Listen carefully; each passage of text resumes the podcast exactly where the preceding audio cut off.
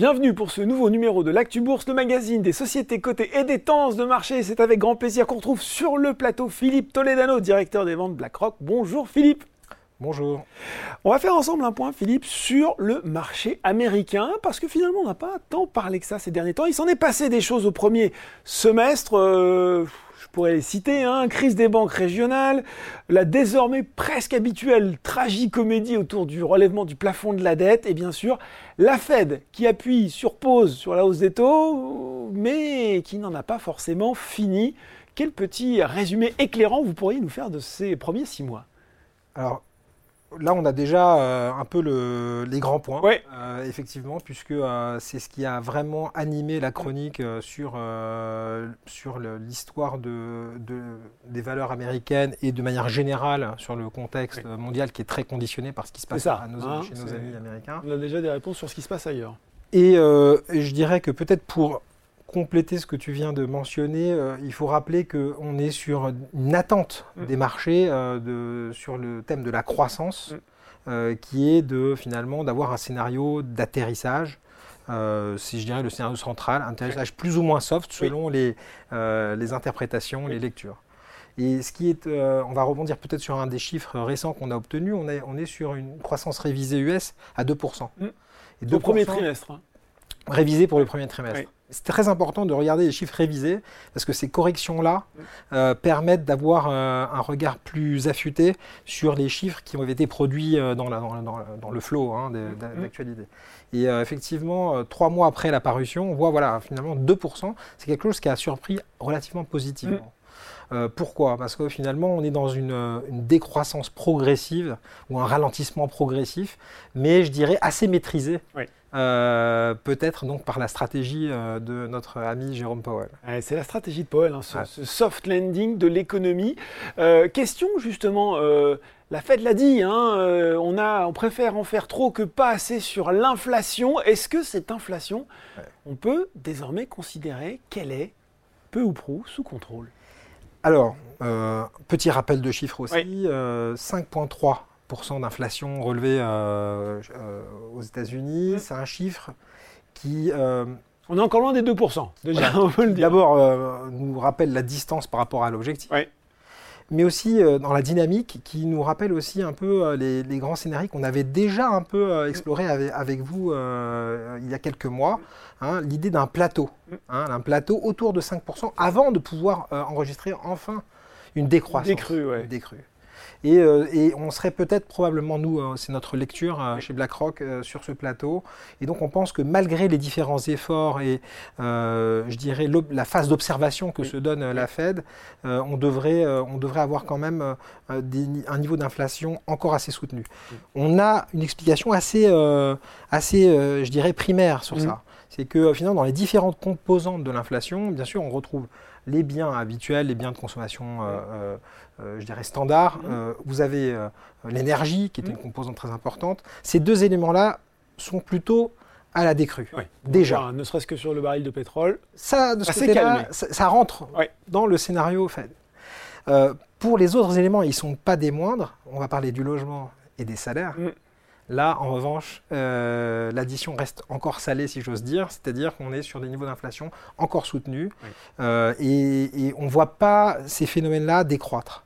Il y a des raisons euh, assez lourdes mm. pour que, notamment sur le marché du travail, les salaires restent assez élevés.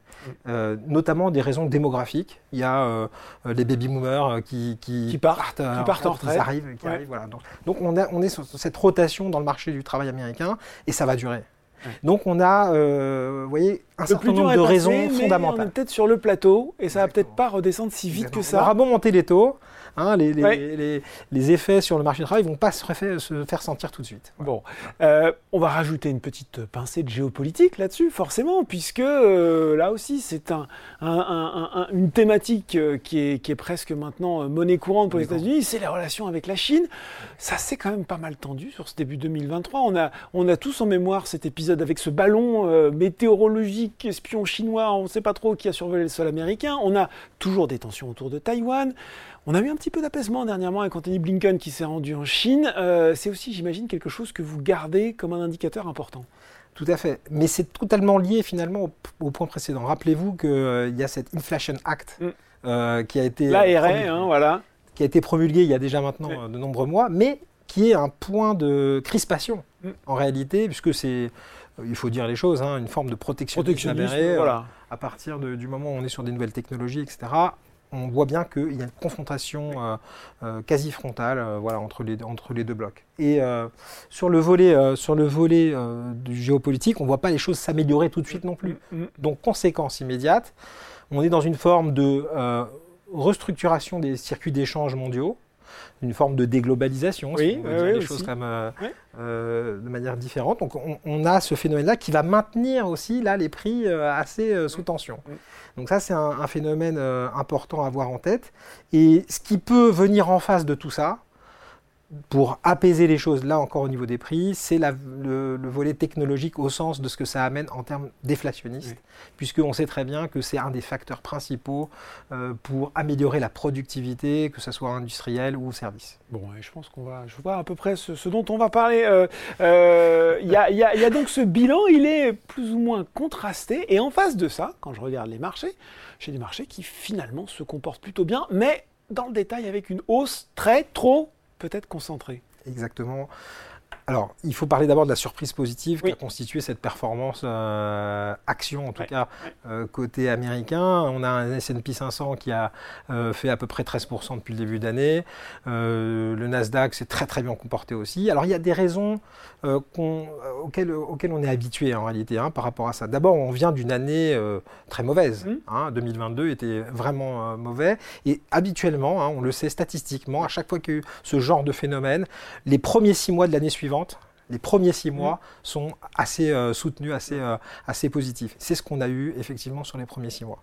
Euh, Peut-être un autre phénomène qu'on peut, qu'on peut ajouter à, à cette panoplie d'explications, à cette explication de texte Mhm. sur le- la performance action, euh, c'est, je dirais, euh, euh, le fait que cette, euh, ce phénomène de l'IA, qui a été euh, donc euh, l'intelligence artificielle, Ouais. qui a été euh, affiché euh, tour à tour par tous les grands géants Ouais. euh, de la cote, euh, donc ça se concentre effectivement sur euh, moins de, de 10 valeurs, et bien évidemment ça, ça a cristallisé l'attention et ça a servi de substitut pour porter la tendance. Euh, en dépit des- de tout ce qu'on a dit avant sur l'inflation et autres euh, anticipations de récession. Est-ce que ça veut dire, ça, que on est peut-être aujourd'hui trop optimiste sur la situation économique américaine?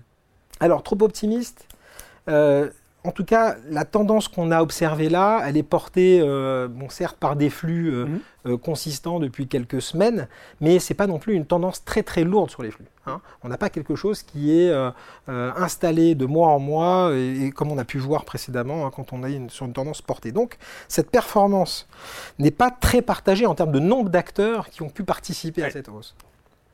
C'est un point important à garder en tête parce que dans les marchés boursiers, il faut euh, tenir compte de qui est, euh, Qui est en place, qui est qui est présent en place Ouais. et qui a, qui a profité de la situation. Euh, et puis, il y a un deuxième facteur très évident qu'on a déjà évoqué parce qu'on est malgré tout dans ce changement de paradigme, Mhm. c'est le niveau des taux d'intérêt. Mhm. Et c'est une compétition redoutable pour les actions. Ça m'amène aussi au deuxième volet d'investissement potentiel hein, qu'on peut euh, envisager quand on parle oui. des États-Unis, c'est la partie euh, taux. hein Oui. hein, la partie obligataire. hein. Donc les, les- les- les ETF d'ailleurs permettent d'accéder, on en a déjà parlé de nombreuses fois, à euh, un éventail assez large de possibilités sur la partie obligataire. Et cette compétition-là joue aussi euh, à plein. C'est-à-dire que si je peux avoir 5% ou même 3,5, 4% par le coupon d'une obligation, d'un portefeuille Pourquoi obligataire, aller m'embêter? Sur des en tout cas, il y a, il ouais, y y compétition, il y a match. Il y a match. Ça veut dire quoi? Ça veut dire qu'il faut peut-être rester à l'écart du marché américain ou au contraire être sélectif? Qu'est-ce que ça donne euh, Bah oui, si on regarde les deux catégories actives, sur, sur les actions et sur les obligations? Alors, euh, je dirais que euh, il y a plusieurs cas de figure. Bon, indépendamment du scénario qu'on a en tête, Mhm. euh, que j'ai expliqué en première partie, il y a effectivement son positionnement dans le portefeuille. Si vous n'en avez pas du tout, Mhm. C'est difficile d'ignorer euh, ce qui se passe sur la partie action américaine hein, et, et même, pourquoi pas, crédit américain. Euh, pourquoi? Parce que c'est une part conséquente de la capitalisation mondiale et on sait très bien que c'est un driver global de euh, l'économie mondiale. Par ailleurs, de par le phénomène de déglobalisation que je mentionnais tout à l'heure, on peut dire que euh, maintenant les choix géographiques reprennent beaucoup de valeur. Mm. Donc, dire que je vais profiter de la croissance américaine parce que j'ai euh, des investissements en Europe, C'est pas forcément. plus tout à fait aussi vrai. Oui. Il y a potentiellement des connexions entre les zones. D'accord. Donc ça, c'est un point important à y en tête. Donc si on veut euh, rééquilibrer son portefeuille Oui. malgré euh, une décrainte sur les quelques mois à venir, donc c'est une question d'horizon d'investissement et de euh, quantité déjà dé- détenue dans son portefeuille. Je dirais qu'on peut aller chercher à ce moment-là encore les grands indices qu'on a mentionnés tout à l'heure, S&P 500, Mhm. euh, pour commencer. Sinon, on serait plutôt dans une sélectivité euh, plus, plus pointue. Et à ce moment-là, on jouerait plutôt les secteurs voire des thématiques, hein, des thématiques qui euh, croisent avec ce qu'on vient de mentionner tout à l'heure, par exemple la technologie. Donc- Il y a par exemple. Là, par exemple, on va y revenir. Mais Oui. sur la partie sectorielle, Oui. euh, compte tenu de, ce- de ces points d'interrogation euh, sur la deuxième partie de l'année au niveau de la croissance euh, américaine, au niveau de l'inflation, etc., etc., euh, je dirais que là, des secteurs défensifs sont plutôt recommandés. On Mhm. pourrait parler par exemple de la santé. Mhm. La santé, euh, secteur américain bien connu, qui a connu une, une fantastique envolée autour du Covid, etc., qui depuis s'est largement amorti et qui observe un- un- une forme de stagnation. Donc on- voilà, un sujet intéressant à, à regarder sur les secteurs défensifs. Donc défensif, ça c'est pas là. Et offensif quand même peut-être, non? Offensif, cas- il y a. Ouais. Ah, on y vient. Voilà, forcément. il y a, voilà, effectivement, bon, écoutez, de manière très synthétique, parce Oui. qu'on pourrait prendre ce sujet euh, par plein de. On fera un actu bourse dédié. Ah, mais vous allez obligé. euh, un. Euh, mais il est évident que c'est un- une forme de révolution techno qui va toucher beaucoup de sphères et pas forcément en même temps. Mm. En tout cas, ce qui est à retenir, c'est que c'est pas forcément euh, je dirais, un nouveau secteur en tant que tel. C'est un- une, une transformation dans les process, que ce soit industriel ou service, euh, je le répète à nouveau. Et donc, ça peut être très varié en termes de, euh, D'acteurs, propositions. exactement. ouais. Là, pour l'instant, on n'a eu qu'un un premier tir hein, de- Ouais. très concentré, Ouais. mais il faut Ce être n'est que le début. Ce n'est que le début. Et donc, je dirais trois produits euh, Mhm. pour illustrer un peu Mhm. ce qu'on qu'on sait faire chez BlackRock dans la gamme iShares. Euh, D'abord, les semi-conducteurs. Les semi-conducteurs, euh, sujet bon, qui évidemment est crucial pour le développement de l'IA. C'est une technologie qui nécessite de la puissance de calcul. Mhm. Donc, les acteurs qui sont là-dessus ne sont pas si nombreux. Ce- cet ETF permet euh, de euh, les rassembler en, en un seul produit. Le deuxième volet. MSCI Global Semiconductor. Exactement. Ouais. Deuxième volet, c'est euh, ce qu'on appelle euh, robotics. Donc robotics, on est vraiment dans les transformations industrielles. Mhm. Là aussi, un, un- un- un produit qui euh, observe une performance, un, un panier de valeurs qui observe une performance relativement bonne déjà, hein. Mhm. Mais on, on pense que le potentiel est encore assez, assez vaste. Le troisième volet, très différent, Mhm. euh, très différent, mais illustratif de cette, euh, de cette technologie IA, c'est la partie métaverse. D'accord. Donc Metaverse, on est dans cet univers qui touche à la fois au jeu, mais maintenant à beaucoup plus. hein, euh, Mm, mm, donc des acteurs très, très différents de ce qu'on a dit juste avant, en fait. hein. ouais, ouais. Voilà, voilà, on peut diversifier dans un secteur très spécialisé. Et on rappelle, hein, ces fonds, ils sont à 0 euros de frais de courtage sur Boursorama grâce à l'offre Bourso Market euh, et sur le marché obligataire, parce qu'on a dit que c'était aussi intéressant en ce moment. On ne peut pas, Ne- on ne peut pas passer à côté. On ne peut voilà. pas passer aux côtés de- des obligations. Je vais commencer par des chiffres sur les flux. Oui. Euh, les flux ont été plus soutenus et plus réguliers sur la partie obligataire depuis le début de l'année que euh, sur la partie partie action. Ouais, il, faut, il faut le garder en tête. Ouais. Euh, la partie action était beaucoup plus, je dirais, sporadique, volatile, même si parfois ce sont des envolées très très brutales.